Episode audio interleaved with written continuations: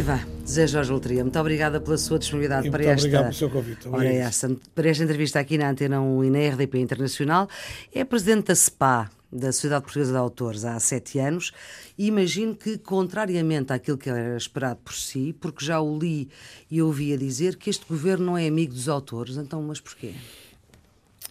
Não tem sido na proporção e na escala que eu desejaria, e quando digo eu, falo em nome da direção e do Conselho de Administração a que presido também, porque eh, desde logo falta um aspecto fundamental que eu acho que é essencial na relação entre instituições e um governo, que é o, diálogo. E temos conversado muito menos do que seria eh, expectável e desejável. Uh, temos tido negociações... Isso não é estranho, com um governo com esta. Enfim, o governo é minoritário, mas tem uma composição geométrica diferente para poder existir, não é? Uh, não, não é estranho. Essa falta de diálogo é só com o governo, é com os, com os partidos que apoiam o governo, com o partido que sustenta maioritariamente o governo, como é que é? Sabe que confesso-lhe a minha estranheza e até a minha tristeza, desde logo porque fui com gosto apoiante do atual eh, Primeiro-Ministro Uh, estamos... O Zé Jorge Loteria, creio que uh, foi vereador do Partido Socialista, não sei se é militante. Uh, fui vereador durante oito anos do Partido Socialista, neste momento não tenho nenhuma atividade partidária. Mas, mas é militante, portanto. Mas, mas, naturalmente que a minha área de intervenção uhum. política e ideológica é esta. Aliás, tive responsabilidades, fui do secretariado da FAUL, tive essas responsabilidades Lisboa, quando transitei depois de um longo período, uma longa travessia, que foi aliás também em parte o período em que estive como vereador da cultura e de outras uhum. áreas em Cascais, e portanto eh, estava-lhe a dizer que... O problema era diálogo, não é? Que não há. Apoiei, apoiei a candidatura de António Costa, Uh, mesmo com uma grande disponibilidade para o diálogo sobre o que a cultura deveria ser, e retive sempre uma afirmação que ele fez, que foi mais que uma afirmação, uma promessa, de que este governo não só ia reconciliar a intervenção política com a cultura, ia criar um ministro e um ministério, o que do ponto de vista orgânico é discutível, eh, desde logo porque não se sabe exatamente qual é eh, o papel que a cultura tem do ponto de vista da existência do Ministério, mas porque entendemos depois que havia exigências que deveriam ser atendidas, desde logo a revisão do Código de Direito de Autor, a criação eh, do Estatuto do Autor Português, com incidência de natureza fiscal e assistencial e tudo isso. E até agora nada? Até agora nada aconteceu não só não aconteceu, como não houve disponibilidade manifestada no sentido de conversarem connosco para percebermos os ritmos e as etapas porque tudo isto passa. E como é que explica isso? Apesar de tudo, tem muita experiência política, foi militante político, já lá vamos, antes do 25 de Abril, do, do PCP. Sim. Uh, como é que explica isso? O que é que se está a passar?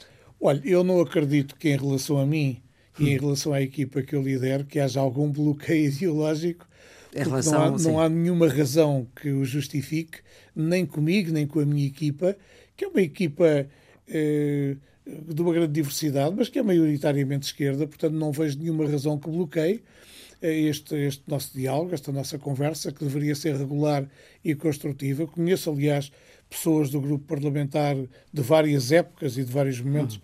também do meu percurso político, e, portanto, eu não tenho nenhuma indisponibilidade para conversar desde logo por razões políticas e por razões de, de, de caráter, de personalidade. Não Sim. tenho esse fechamento, portanto estou disponível. Mas, portanto, uh, uh, a que é que atribui isso? É falta de atenção? Uh, é a incompreensão dos problemas ou é falta de dinheiro porque acham que os problemas têm que ser resolvidos com dinheiro? Qual é que é a explicação que encontra eu, eu para si próprio? Tudo se combina. Eu tenho reservas que tenho manifestado em declarações públicas e em comunicados e tudo isso, quanto à forma como a cultura tem sido organizada, tratada e liderada dentro deste governo. Conheço o Ministro da Cultura, o Luís Filipe Castro Mendes, desde o tempo em que fomos colegas na Faculdade de Direito, desde hum. 1968. Conheço-o bem como poeta, conheço-o como pessoa. Aliás, é... ele deve ser sócio da SPA, certamente. Não, curiosamente não é apesar das conversas que tivemos ah, nesse não? sentido, conversas antigas, desde o tempo em que ele era embaixador de Portugal em Budapeste, Sim. estava a caminho de ir para a Índia e ficou combinado que logo que fosse possível ele se inscreveria na, na Sociedade Portuguesa de Autores, dado que é um poeta, com uma claro. obra relevante e tudo isso. Isso não aconteceu até agora e eu creio que essa não filiação na SPA também não tem facilitado o nosso diálogo.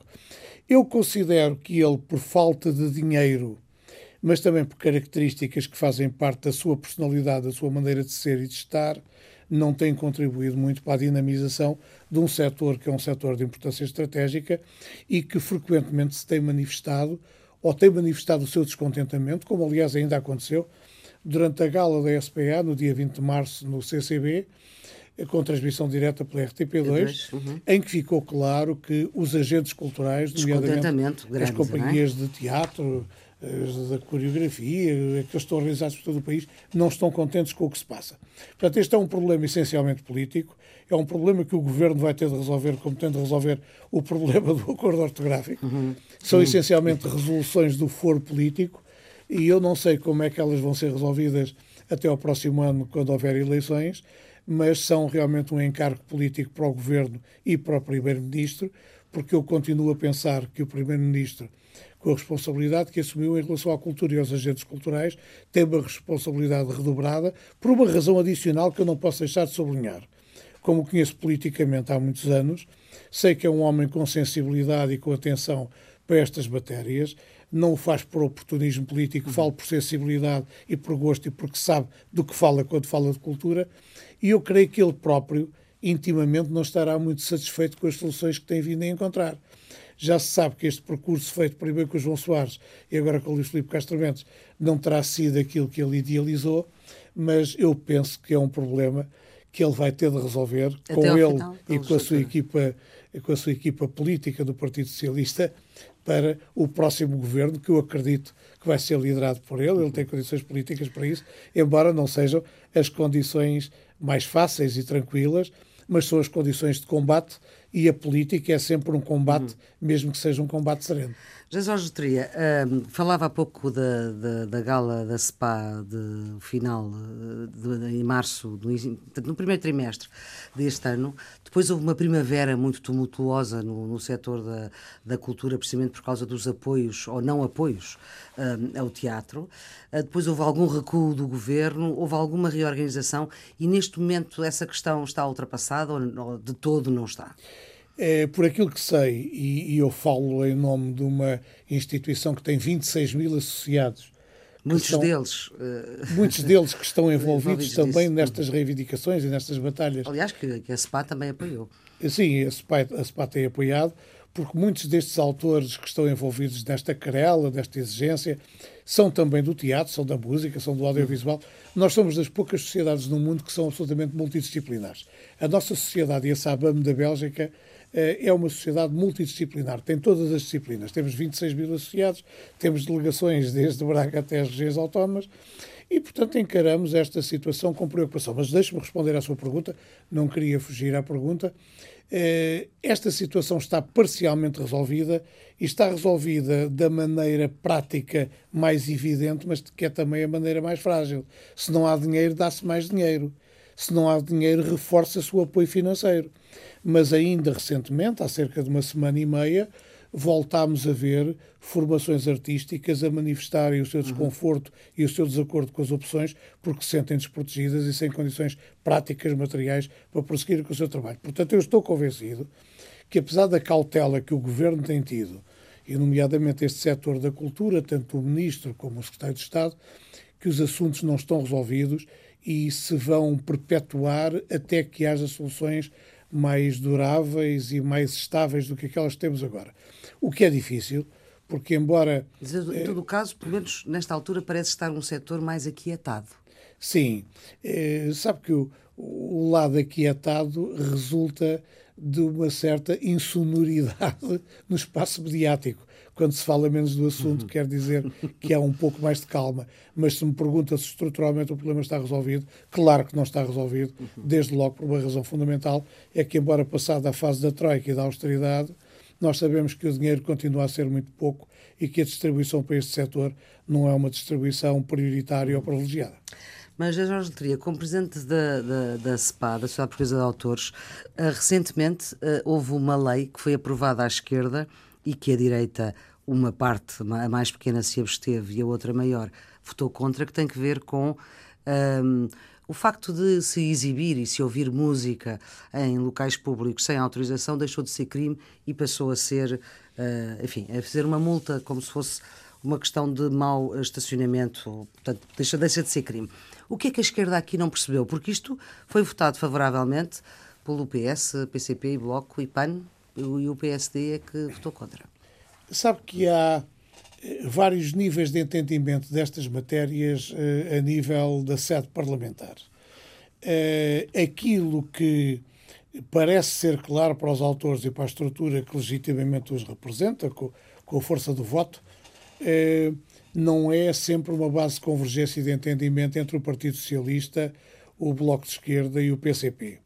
O PCP e o Bloco de Esquerda têm entendimentos diferentes nestas matérias e, curiosamente, o PCP, que até foi o espaço político em que se lutou pelo direito de autor, na altura de um Código de Direito de Autor, que aliás foi um processo conduzido até técnica e politicamente pelo então presidente da SPA, estou a falar dos anos 80, Luís Francisco Rebelo, uhum, isso, aconteceu, assim. isso aconteceu no espaço político do PCP e ele, portanto, foi deputado, foi deputado independente pelo PCP e resolveu o assunto. Agora acontece que, eh, por razões que eu depois, se me permitir, ainda adiantarei, e hum. que tem a ver com uma votação que houve agora no Parlamento Europeu e que foi desfavorável Sim. aos autores e favorável objetivamente às grandes, às grandes uhum. plataformas uhum. Facebook e, e Google. Facebook Isso foi há cerca de 15 dias. Foi é? há cerca uhum. de 15 dias, assunto sobre o qual lhe falarei. Nós verificamos que o próprio voto dos eurodeputados do Bloco e do PCP são votos que, objetivo e manifestamente, vão contra os interesses dos autores e da própria cultura, com argumentos que eu posso rebater, mas que mostram que, quando este assunto é debatido em sede parlamentar eh, pelo Partido Socialista com estas duas forças que são sustentáculo político da governação do PS, que nem tudo é fácil porque têm entendimentos diferentes. Agora falou-me de uma situação concreta e de uma lei que foi votada. Sim, aí, Há bocado, quando me perguntou março, onde é que estavam os entendimentos, sim. eu obviamente podia lhe ter citado até à cabeça esta. esta situação, porque nós não concordamos com esta permissividade e com esta tolerância. Eu, eu digo-lhe isto com a maior das naturalidades e tranquilidades, porque eu não tenho uma visão nada policiesca da intervenção da Sociedade Portuguesa de Autores no mercado artístico e cultural, eh, não sou por uma vigilância agressiva que crie temores, sou a favor do diálogo, da partilha de opiniões. Mas aqui o problema, Zé Jorge Tripa, que nós não nos percamos uh, na conversa, aqui o problema é a exibição de filmes e audição de música em locais públicos sem autorização dos autores, dos criadores, não é? Uh, e, portanto, o que nós não podemos aceitar desta maneira, porque na realidade. Deixa de ser crime. Deixa passa ser a ser permitido e, portanto, há uma. Quer dizer, não passa também a ser permitido. É preciso sempre autorização. E haverá uma multa para quem não tiver essa autorização. Mas o facto de tirar o crime disto, uh, o, que é que, o que é que vai resultar? Houve objetivamente uma despenalização e hum. essa despenalização, do meu ponto de vista, eh, como acontece com muitas outras coisas que ocorrem no mundo artístico, cultural, no mundo social, até do ponto de vista sociológico, hum. é que abre as portas para outras para outros abusos e outras formas de desrespeito por aquilo que é essencial. Eu considero que uh, foi uma atitude de natureza política, no sentido de despenalizando e atenuando a intervenção neste domínio, facilitar um pouco a vida aos consumidores e àqueles que no mercado utilizam uhum. repertórios protegidos. Nós tínhamos num breve contacto que foi estabelecido entre o Governo e a Sociedade Portuguesa de Autores, tínhamos manifestado a nossa discordância em relação a este abrandamento da intervenção e, sobretudo, esta despenalização que transforma em multas e, e, penalizações financeiras a utilização dos repertórios protegidos, mas tínhamos dito que não concordávamos com esta medida porque nós passamos facilmente, porque é assim com a natureza humana, passa-se facilmente da tolerância e da proibição nos casos para outras proibições e ficamos numa situação em que cada vez menos se respeitam os direitos dos autores, dos criadores culturais e, portanto, passa a haver uma, um abrandamento com uhum. o qual não, não convergimos. Uhum. Mas aqui há pouco falávamos da tal Diretiva Europeia de Proteção dos Direitos de Autores que foi uh, chumbada, e, portanto, um, segundo uh, isto tinha nomes como Pedro Almodóvar, Morricone, David Paul Guetta, McCartney, Paul McCartney, o Jean-Michel Jarre, que é o presidente da Confederação Mundial de Sociedades de Autores. Exatamente, mas enfim, para dar aqui várias, várias áreas, e o David Guetta, que é uma uma pessoa que está muito na berra na, na, nesta altura, um, um criador que está muito na, na berra. A questão é, uh, o sinal que a Europa dá é que não consegue combater, apesar de agora ter recentemente multado uh, a Google, uh, mas por outras razões, é que não consegue combater estes gigantes, o Facebook e o YouTube, que um, usam trabalho de outros, portanto, sorvem, digamos assim, a criativa, criatividade alheia uh, e lucram com ela, não é? Como Maria Flor Pedroso sabe, e eu sei, e muita gente que nos está a ouvir neste momento sabe, uh, estas multinacionais que se constituem em plataformas uh, de, de, ampla e profunda e global comunicação e que têm um poder cada vez maior, um poder que está muito enraizado nos Estados Unidos e isso justifica, por exemplo, a reação que houve ainda ontem do Donald Trump relativamente a esta multa aplicada à Google isto uhum. significa que, por exemplo, a Google tem um poder enorme junto à Casa Branca. Eu recordo, por exemplo, do papel que teve no, nas duas candidaturas vencedoras de Barack Obama, que, como sabemos, nada tem a ver com as de Donald Trump. Eu só espero, e digo-lhe isto com hum. toda a franqueza e expectativa, é que a agressividade do Trump, que diz que as coisas não vão ficar assim e que se vão agravar no quadro desta anunciada e proclamada guerra comercial, podem levar deputados que votaram desta maneira, quanto a nós, errada e inaceitável, a terem uma atitude mais firme e de maior Como é que se portaram os, os eurodeputados portugueses nisto? Os nossos deputados votaram de uma forma interessante, porque, digamos, se situam no patamar superior da votação a favor dos direitos de autor e eh, da cultura. E Posso dizer concretamente hum. que no Partido Socialista falharam dois votos, portanto, dois eurodeputados que votaram a favor da posição para nós injusta. Eu quero recordar, para que as pessoas tenham noção, que 318 votos garantiram o avanço da legislação que é favorável às grandes plataformas multinacionais e eh, 278 votaram a favor dos direitos de autor. Portanto, Sim. dos portugueses, digamos nomes, porque os nomes são para ser ditos claro. e recordados. Ana Gomes, e Francisco Assis votaram da maneira que nós consideramos injusta e inaceitável. Uh, o PSD votou da maneira que nós consideramos correta. Aqui não há elogios partidários ou ideológicos, foi uma atitude que nós consideramos correta. O Marinho e Pinto, que ainda por cima é da Comissão Jurídica do Parlamento Europeu, teve um papel muito importante em todo este processo e no debate à volta do processo, até num artigo recente que, que escreveu, em debate aberto com, com um, um dirigente político que intervém com frequência no espaço mediático. Uh, o CDS teve uma abstenção de Nuno Melo uh, e, portanto, o Partido Socialista, como eu disse, Sim, com exceção destes dois votos... E o Bloco de Esquerda e o PCP votaram... E o Bloco de Esquerda e o, Bloco de Esquerda e o PCP votaram, votaram contra.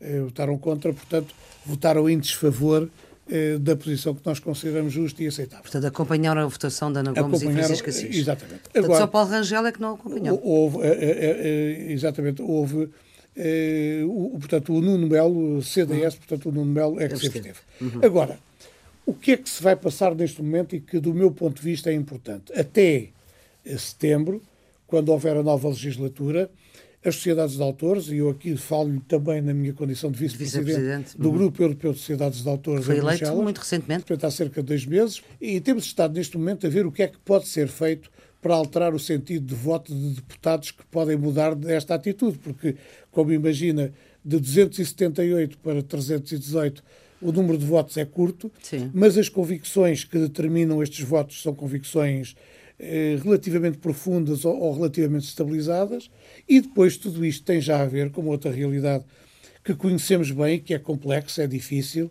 e perturbadora da uhum. clarificação uhum. deste processo, que é a própria existência de eleições para o Parlamento Europeu no próximo ano. Portanto, os diretórios partidários já estão neste momento a fazer as suas contas quanto aos elencos. Eu próprio pergunto eh, como é que irá, qual irá ser a situação daqueles que votaram contra eh, por umas razões ou por outras, se continuaram nas listas, se não querem continuar, se Bom, querem há uns continuar. que já sabem que não ah, vão pois, continuar, mas pronto. E, e, por isso eu deixo esta dúvida também no ar, porque é bom que ao pensarmos disto pensemos em muitas coisas. Agora, posso lhe dizer que o volume de reação, o volume da reação suscitada por esta votação tem sido impressionante. Por exemplo, Paul McCartney, que foi das últimas pessoas a tomarem posição, aliás, na altura em que anunciou mais um, uma série de, de, concertos importantes e que, que, são uma novidade, um homem que está com 77 ou 78 anos, eh, mostram que os autores estão muito mobilizados neste combate.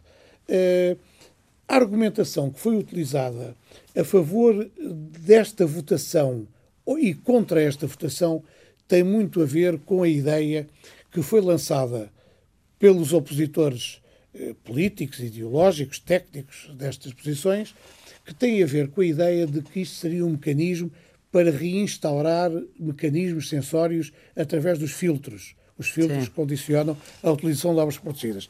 Não é verdade. Estes filtros não reintroduzem nenhum mecanismo sensório, são filtros de contenção exatamente para que não haja uma apropriação indevida e abusiva da dos repertórios protegidos eh, sem o pagamento devido aos autores. Os autores são sistematicamente utilizados como fornecedores destes conteúdos, que hum. são usados, a maior parte das vezes, como suporte dos tsunamis publicitários representados pelas multinacionais, sem que lhes seja pago aquilo que lhes é devido. Portanto, uhum. as sociedades de autores têm forças, estão organizadas, as sociedades de autores europeias estão muito diversificadas e refletem também, embora a política não faça parte da sua prática cotidiana, hum. refletem muito aquilo que são as contradições da Europa.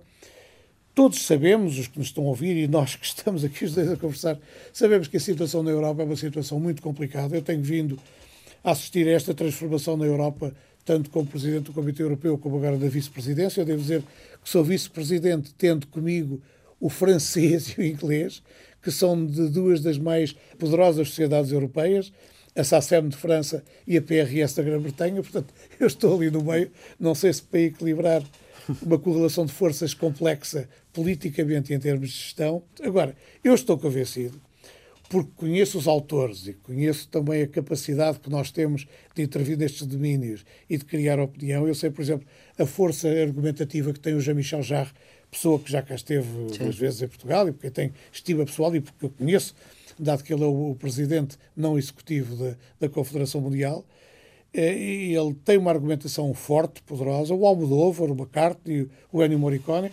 O Biquis Teodorakis, todos eles têm posições muito justas. Agora, o grande problema que se Há coloca... algum português aí de relevo nessa lista? Não, infelizmente não temos. Infelizmente não Eu, por temos. acaso procurei. Mas também... E não temos, e repare, não é por distração ou por omissão.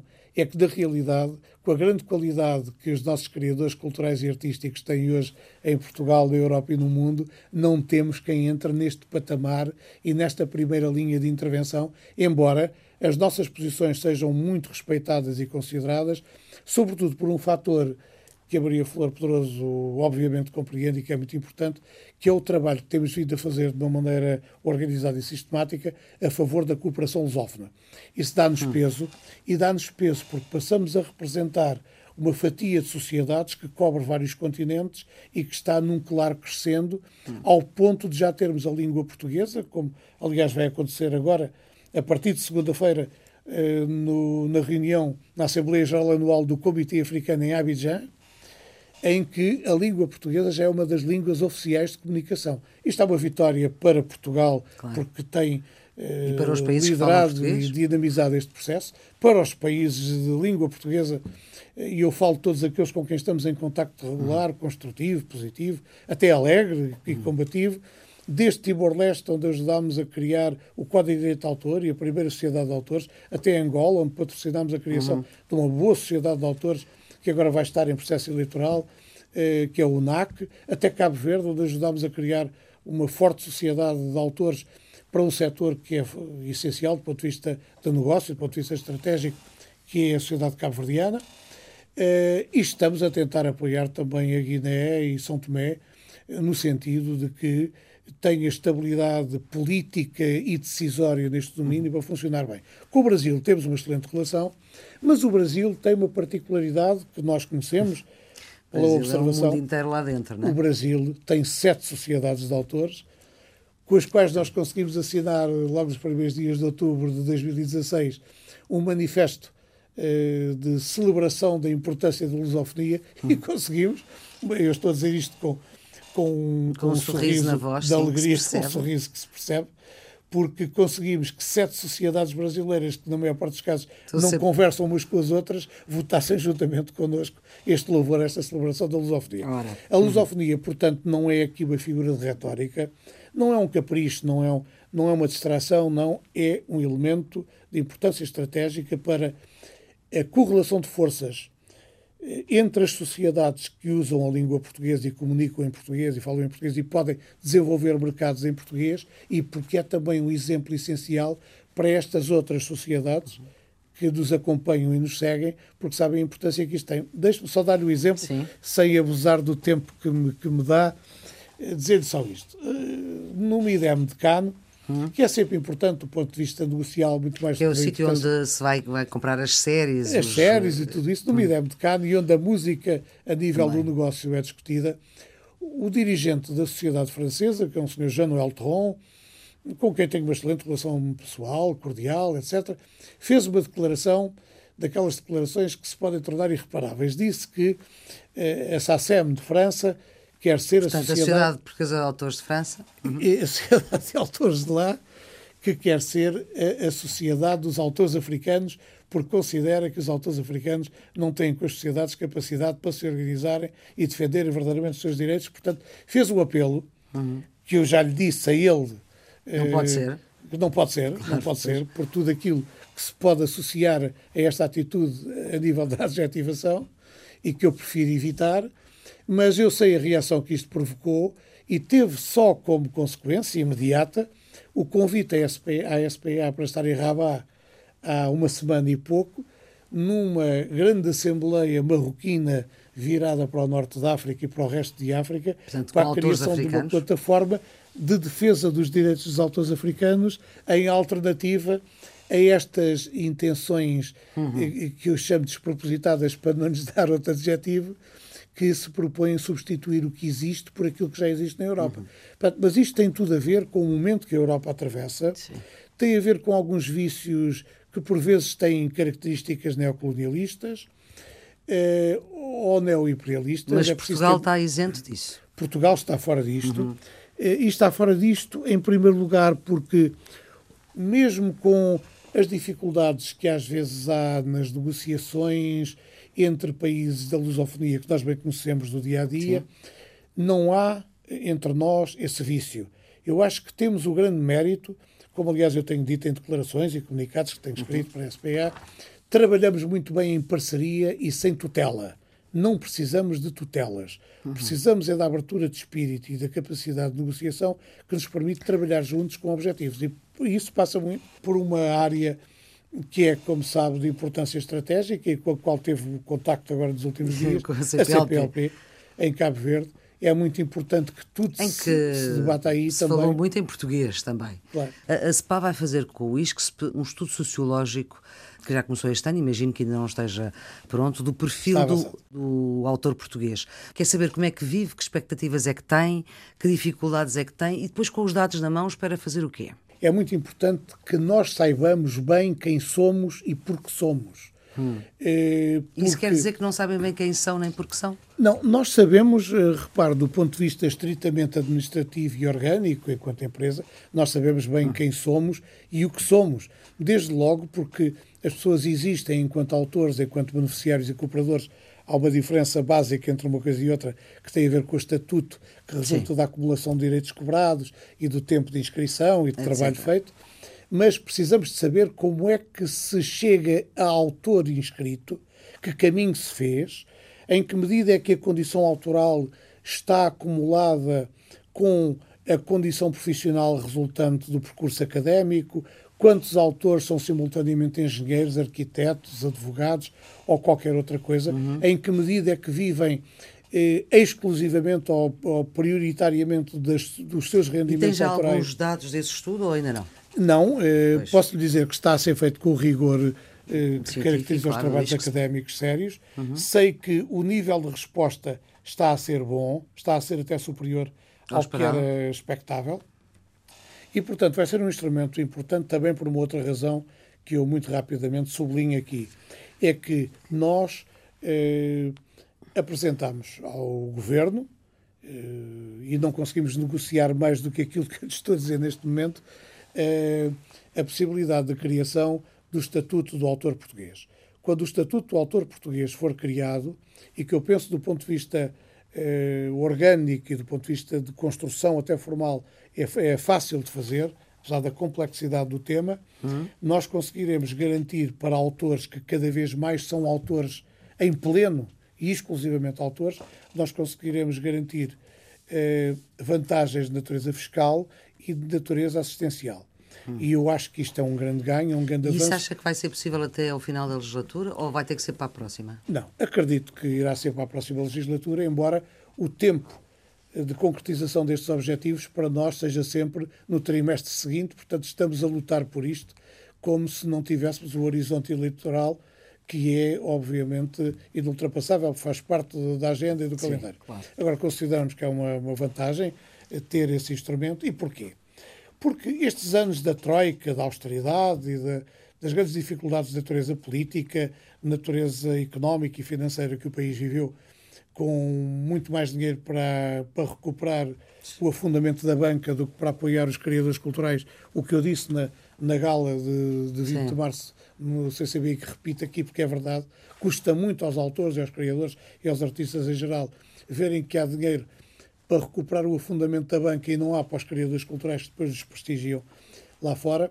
Mas o que eu acho é que durante este período houve muita gente que, por razões diversas e quase sempre complementares, fez uma opção de ganhar a vida trabalhando nas artes e na cultura e não propriamente nas profissões convencionais e tradicionais que nós conhecemos uhum. de décadas de vida social, económica.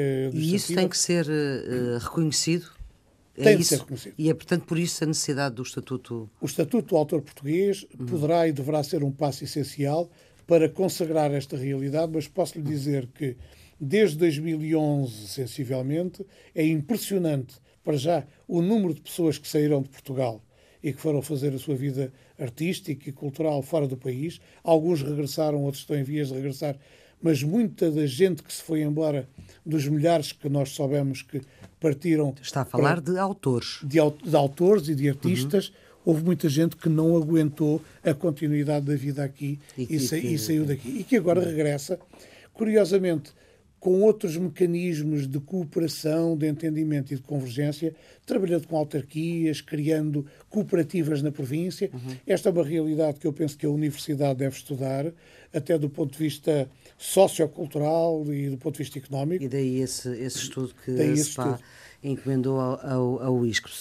Eu perguntava-lhe, uh, Zé Jorge Trias, já se percebeu que sim, que de facto para si a SPA também é uma outra forma de fazer política em concreto, porque é um homem cuja primeira profissão, creio que é, que é esta, que é ser jornalista, se bem Sim. que uh, não está no ativo, fui, mas depois é fui poeta. jornalista há muitos anos, em, vários, 1970, em, muito... em vários jornais, e muitos deles, eu acho que praticamente todos, tirando o Diário Notícias, são títulos que já uh, desapareceram. Não, e mantém-se o Jornal de Letras. Ah, mantém-se o Jornal de Letras, sim, é, exatamente. Os outros, os outros Mas os outros eram o Diário de Lisboa, o República, no Lisboa, no Diário, no Diário, diário todos esses todos esses. Mas pronto, é poeta, é dramaturgo, é ficcionista, é autor de livros infantis, é premiado em quase todas estas uh, uh, categorias, foi comunista de, inscrito de 72, portanto antes do 25 de Abril, a 91, e era um dos pouquíssimos portugueses que sabia que ia acontecer qualquer é coisa. É foi ao cinema, não é? Foi ao cinema fui, fui com outro cinema. jornalista, o Eugênio Alves. Fui com o Eugênio Alves. O Eugênio Alves fez essa noite comigo na rua e fê-la comigo da rua, o que quer dizer que estivemos nos sítios onde as coisas aconteceram. estiveram a trabalhar ambos. Vimos, estivemos a trabalhar, éramos os dois redatores da República, e eu vi sair, por volta das 3 e 10 da manhã, do batalhão de caçadores 5 da Marquês de Fronteira, a unidade que depois se dividiu, e eu vi a dividir-se, para ir para o Rádio Clube Português, onde assistimos à tomada. E os ouvintes não física. estão a ver, mas não o José Jorge Trias está a mostrar para onde, para onde é que vai, se vai para a esquerda, se vai para a, para a esquerda, para o quartel-general, para o quartel-mestre Exatamente, e percebeu que 25 de Abril, pelo menos aquele momento ali, ia resultar, porque, enfim, naquela altura as incertezas eram todas mais que muitas, quando depois as mulheres vieram para a rua, não foi? Sim. Foram as mulheres que deram a certeza que aquilo ia dar certo. Eu estava na redação do República, o República estava numa posição absolutamente estratégica naquela Lisboa vital que era a, Lisboa dos jornais e da comunicação pois, porque era ali na, na, época. Era na Rua da Misericórdia, Portanto, não é? De, da Rua da Misericórdia, de fronte eu tinha a censura, eu conseguia ver a varanda da censura para onde o Vítor Direito, que era o chefe de redação à minha frente, gritava para os coronéis a exigir a libertação de textos que tinham o risco azul. Eh, e, portanto, eu apercebi-me, sabe que são estas percepções que nós temos da vida, como jornalistas, como seres humanos. Eu voltei, eu fui para a redação às seis e meia da manhã, sete horas, para escrever a reportagem daquela noite que tínhamos vivido em combate, em combate visual uhum. e de coração acelerado nas ruas de Lisboa. Mas eu, quando vi as mulheres, as mulheres do bairro Alto, as mulheres até à zona do Príncipe Real, com aventais, de chinelos e com sacos de lona ou com alcofas, ainda havia alcofas, hum. e com garrafas de leite, com sanduíches para dar aos militares, portanto, desguarnecendo a casa quando a mulher, naquela época, e eu acho que continua a ser predominantemente assim, quando desguarnece a casa, que é o seu espaço da família e da sua autoridade e do seu domínio e da sua intervenção, é sinal que alguma coisa profunda se está a transformar na sua vida e no mundo que a cerca e no mundo de que ela é um elemento determinante. E, portanto, eu aí tive a noção de que o que estava em marcha, eu ainda não lhe chamava Revolução, também não lhe chamava 25 de Abril, porque lhe confesso que daquela manhã eu não me lembrava exatamente que era, da é? data que estava. Sabia que era aquele dia e que já estava a mudar Sim. a minha vida. Eu tinha comigo um passaporte e tinha algumas pesetas e francos para a eventualidade de termos de passar a fronteira, mas eu tive a noção de, da irreversibilidade e sabia que já não voltava atrás. E, e portanto, da, daquela caminhada entre o Largo do Carmo e o República, eu sabia que já estava a voltar a uma coisa que não mudaria. Eu tinha uma relação de amizade forte com muita gente. Destaca aqui o Álvaro Guerra, que já partiu, infelizmente, uhum. que foi que um grande jornalista, um grande amigo. E, foi, e foi também um excelente embaixador na, na, em Estocolmo hum. e de outros lados. E, Mas olha, parafraseando essa, essa, essa forma de falar na época, uh, eu não falei aqui da música também, como é importante para si, mas isso vamos falar quando fecharmos esta nossa conversa. Um, como é que olha para o Estado a que isto chegou, isto, a nossa política? Não é que foi assim que Salgueiro Maia uh, saiu de Santarém a dizer e é o Estado a que isto chegou.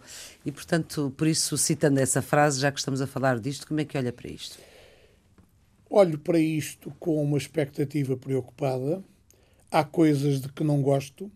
Eu continuo a ser e serei até ao fim da minha vida um homem de esquerda. Não me deixo conquistar ou resvalar para ambiguidades que me impeçam de o dizer.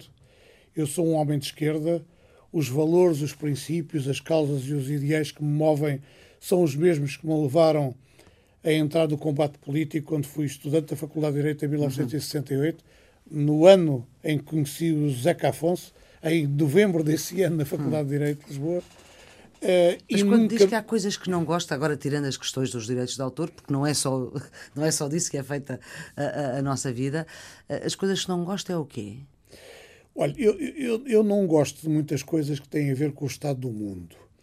E eu, quando digo estado do mundo, esta generalização é perigosa porque eh, é manifestamente insuficiente em relação ao que eu lhe quero dizer, mas a quebra dos vínculos profundos de solidariedade estava a preocupar muito.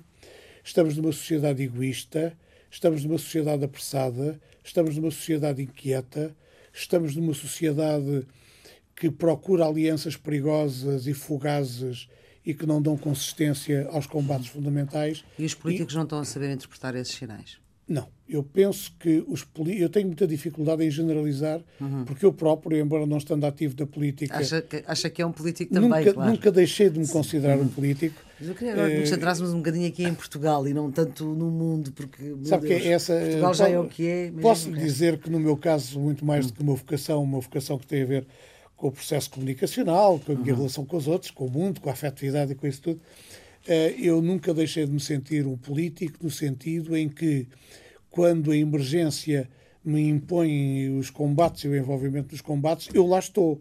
Já era assim aos 17 anos, aos 16, quando fiquei órfão de pai, que foi uma coisa que mudou a minha vida e me obrigou a tomar Muda medidas a e, a, e a tornar-me homem, eh, homem ativo e, e maduro muito mais cedo do que devia também com a coragem da minha mãe, que já partiu há alguns anos, mas que foi realmente uma mãe coragem.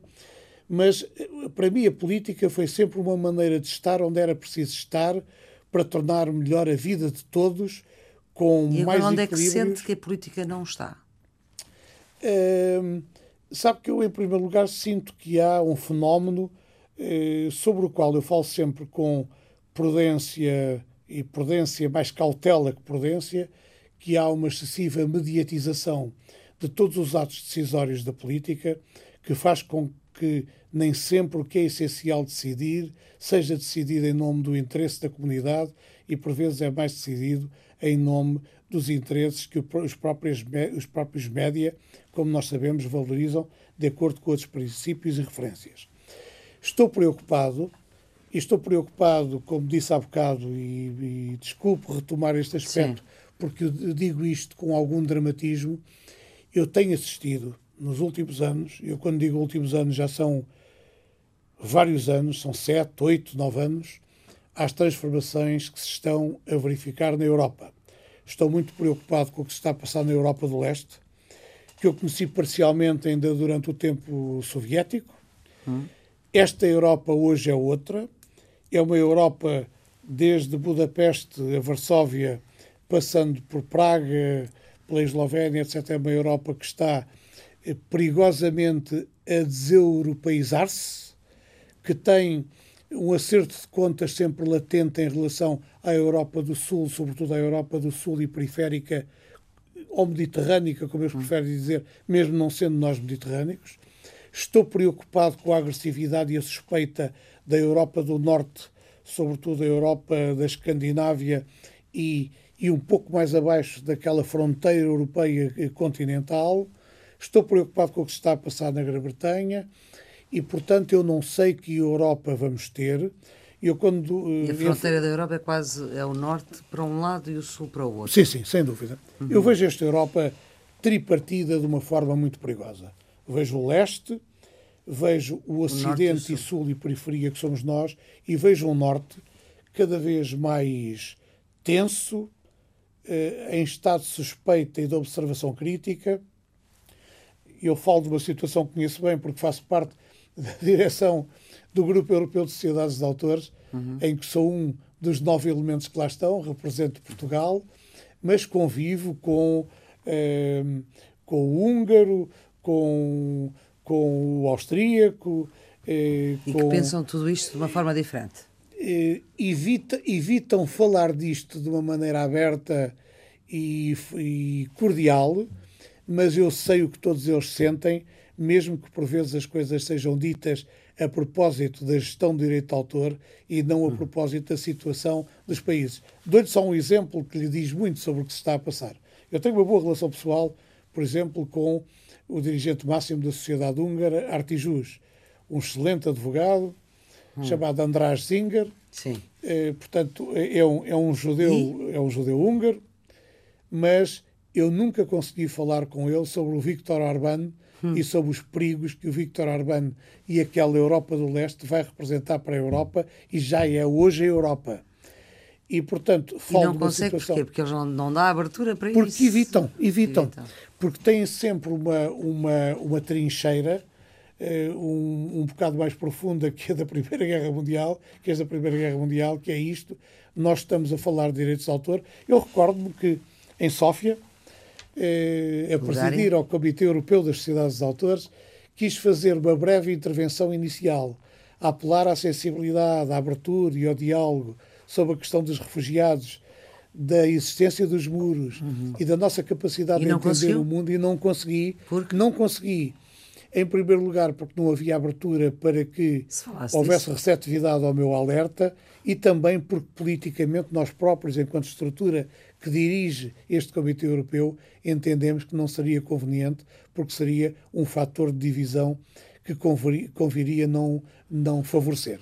Portanto, estou-lhe a falar disto para lhe dizer que é com isto que estou preocupado. Hum. Porque nós, como bem sabemos, desde a CPLP ao resto, não vivemos à margem disto. Nós somos uma parcela importantíssima desta realidade, não escapamos a esta realidade, e eu penso que, em Portugal, sobretudo com o anúncio da criação de um novo partido ou de novos partidos. Sim. Nós podemos entrar num ciclo populista que não está ainda identificado, não tem esse rosto, não tem, essa, não tem esse discurso, não tem, não tem essa estratégia, mas eu temo, a partir de alguns sinais que foram dados de uma forma quase caricatural das próprias eleições autárquicas, que a questão do populismo nos venha a atormentar e depois também não gosto de alguns sinais sociais e políticos e mais sociológicos até que sociais eh, que têm a ver com motares, com agressividades várias que estão instaladas na sociedade portuguesa e eu acho que tudo isto nos pode infernizar a vida coletiva se não tivermos um sentido forte de cidadania, se não tivermos uma coisa que é fundamental dentro e fora da política e é absolutamente determinante na vida cotidiana do ser humano, que se chama coragem. Hum. Eu, se alguma coisa tive ao longo da vida, sem querer enaltecer essa faceta que faz parte da minha personalidade, fui sempre tendo coragem naquilo em que me envolvi. José Jorge Loteria hoje... escolheu também para fechar a nossa conversa uh, um homem de coragem. Um homem de coragem. De, coragem. de quem fui amigo. Sim, Zeca Afonso. Quem fui muito amigo. Partilhei muitos palcos e estúdios com ele. Estive a gravar com ele o Eu Vou Ser Como a Topeira em 1972, em Madrid, José Afonso. José Afonso, que eu resumiria desta maneira, foi, sem dúvida, o melhor de todos nós, na qualidade do que criou e na forma moral, crítica, ativa, dinâmica e corajosa eh, com que se bateu por aquilo em que acreditava. Muito. E, portanto, continua a ser para mim, juntamente com o Carlos Paredes e alguns mais, mas estes dois... E escolhe o traz um amigo, outro amigo também. O Traz Outro Amigo também, porque muito mais do que o título de uma canção, é no fundo o que deu origem ao próprio espírito do 25 de Abril, foi trazendo uhum. outros amigos também, capitães e outros, que o fascismo caiu e foi também essa disponibilidade e essa vontade que permitiu que nos mantivéssemos neste combate, uhum. este profundo combate social, político, etc. E para mim também cultural. Este combate nunca deixou de ser cultural e que também evitou, e eu estive perto e vi evitou que tivéssemos uma guerra civil em 1975. Vi os sinais todos, eu era nessa altura. Mas não, mas não veio. Não veio, era não jornalista veio. do Diário de Notícias e era responsável pela política nacional e setor militar. Sei do que estou a falar. Felizmente não aconteceu, mas é preciso termos coragem para que não aconteça isto, nem nada que se assemelhe a isto. Ora. E é com Zeca Afonso, traz outro amigo também, que vamos fechar mais uma temporada de entrevistas. É só a 15, o que significa que são 15 anos de entrevistas semanais aqui na Antena 1. Estas entrevistas estão disponíveis a qualquer hora, quando quiser, em podcast. E também em rtp.pt, as operações a multimédia de Rita Fernandes, os cuidados técnicos de Guilherme Marques, a produção de Carla Pinto. Vamos voltar em setembro. Tenham um bom descanso, boas férias e para já um bom fim de semana. Muito obrigado maior que o pensamento. Por essa estrada, amigo, vai. Por essa estrada, amigo, vai.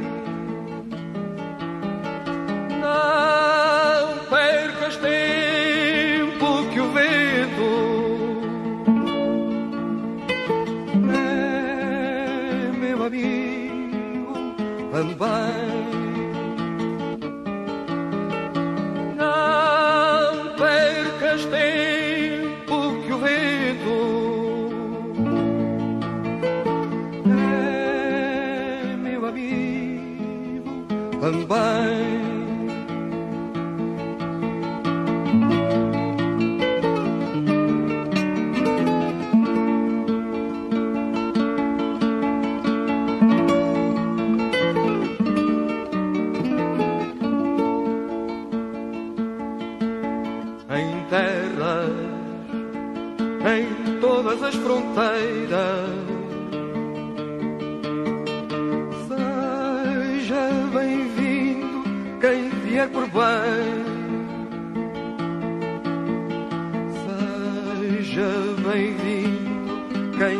Por bem.